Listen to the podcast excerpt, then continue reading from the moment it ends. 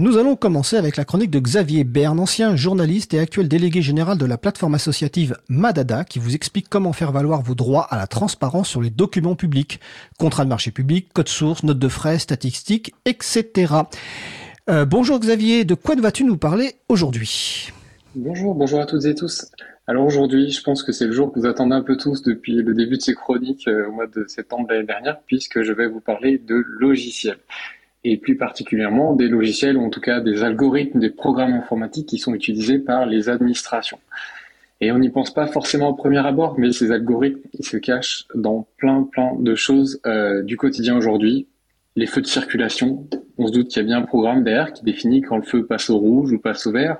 Euh, il y a des algorithmes derrière l'attribution d'aide sociale, des APL, la CAF, les allocations familiales, le chômage. Euh, il y en a aussi derrière Parcoursup, dont on a beaucoup entendu parler dernièrement pour ses problèmes d'opacité. Euh, il y en a aussi également derrière tout ce qui a trait euh, au calcul d'impôts, l'impôt sur le revenu, des taxes, la taxe foncière par exemple, etc., etc. Et tous ces algorithmes, on s'en rend pas forcément compte, mais ces algorithmes qui sont donc utilisés par les administrations, ils ont des implications vraiment sur notre vie, notre vie quotidienne. Euh, et pour éviter que ce soit des boîtes noires, en quelque sorte, notre droit permet, sous certaines conditions, d'obtenir de nombreuses informations relatives à leur fonctionnement. Donc on a parlé de code source tout à l'heure, mais aussi pourquoi pas de la documentation technique, des règles de, fonctionnement des, des traitements dits algorithmiques utilisés pour prendre des décisions individuelles.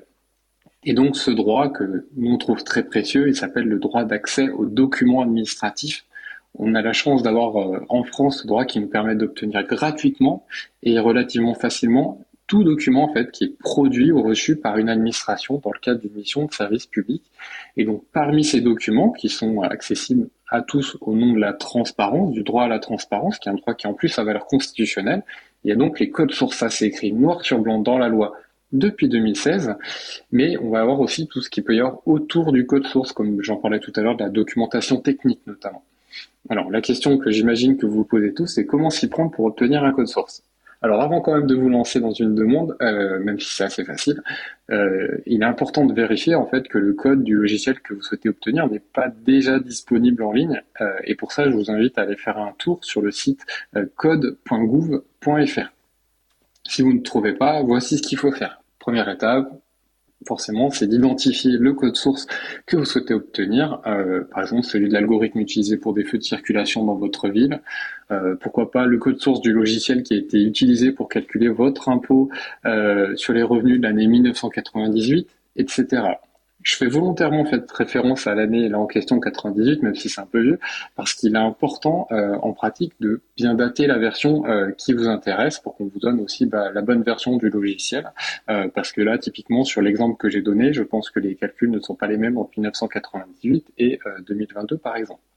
Deuxième étape, une fois que vous avez identifié ce que vous souhaitez obtenir, faut envoyer votre demande. Euh, c'est assez simple en pratique. On fait ça par un courrier ou ça peut être par un mail. Il n'y a pas besoin de fournir de justificatif ni de quoi que ce soit.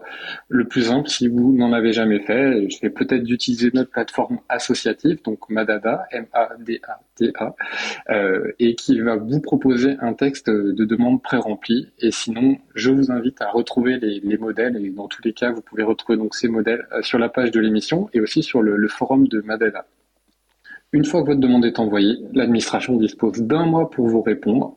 Euh, si elle ne vous répond pas, ça équivaut à un refus, euh, dit refus implicite. Et à ce moment-là, vous aurez la possibilité de contester, si vous le souhaitez, ce refus devant la CADA, la Commission d'accès aux documents administratifs. Mais est-ce que ça marche dans la pratique? Alors j'ai peut-être un peu faire normand, mais parfois oui, parfois non. En principe, ça doit marcher. Euh, on le voit aujourd'hui, on a quand même beaucoup de codes sources qui sont ouverts, alors notamment ceux euh, sur euh, qui ont trait à l'impôt, sur le revenu ou même la taxe foncière. il y en a quand même un certain nombre. Là où ça bloque en fait en pratique, c'est lorsqu'il y a des droits d'auteur, du copyright sur les logiciels.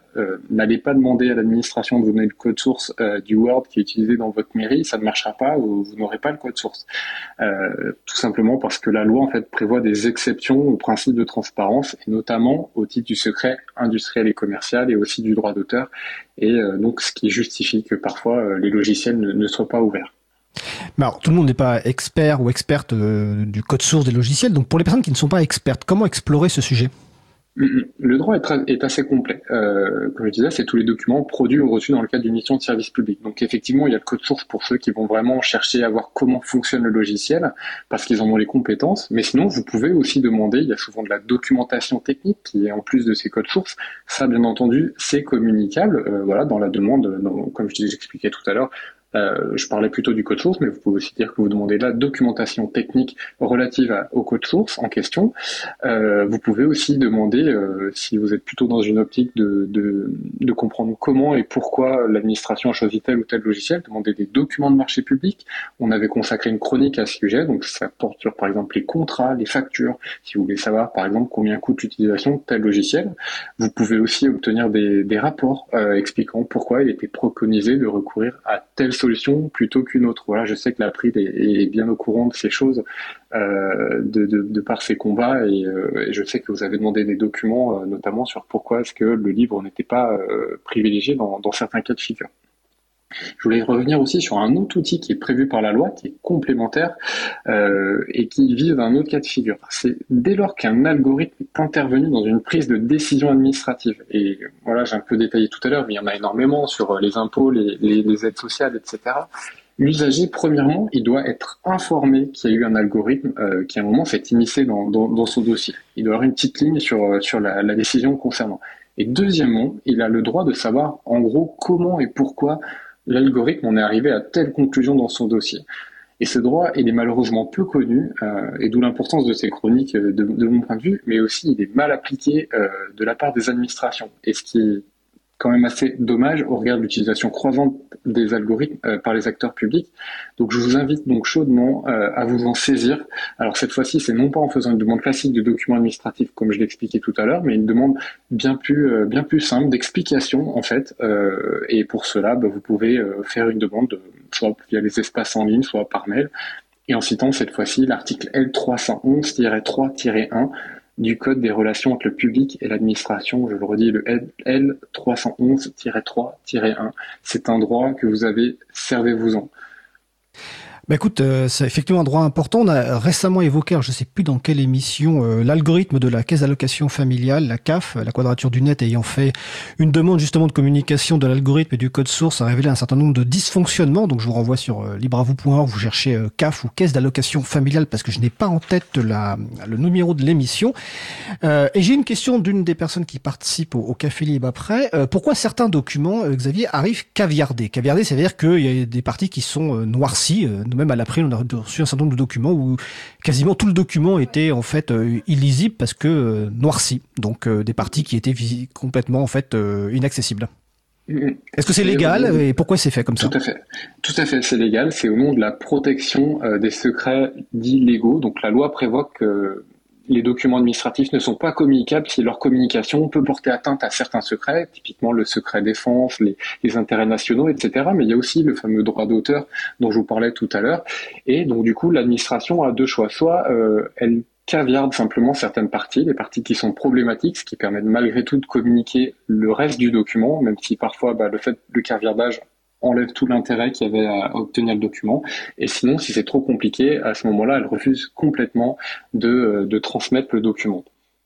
D'accord. Bah écoute, euh, merci euh, Xavier. Donc on va rappeler que donc toutes les ressources que tu as évoquées, notamment le, le, tutoriel, sont sur la page de l'émission, donc sur libravou.org/slash 197. Et les personnes qui veulent aller plus loin peuvent aller sur le site de Madada, c'est madada.fr. Donc Madada, dont tu es le délégué général, est une plateforme qui vise à faciliter les demandes d'accès aux documents euh, et données administratifs. Eh bien Xavier, je te remercie, puis on se retrouve le mois prochain pour ta prochaine chronique. Belle journée à toi. Merci, bonne émission. Merci, à bientôt.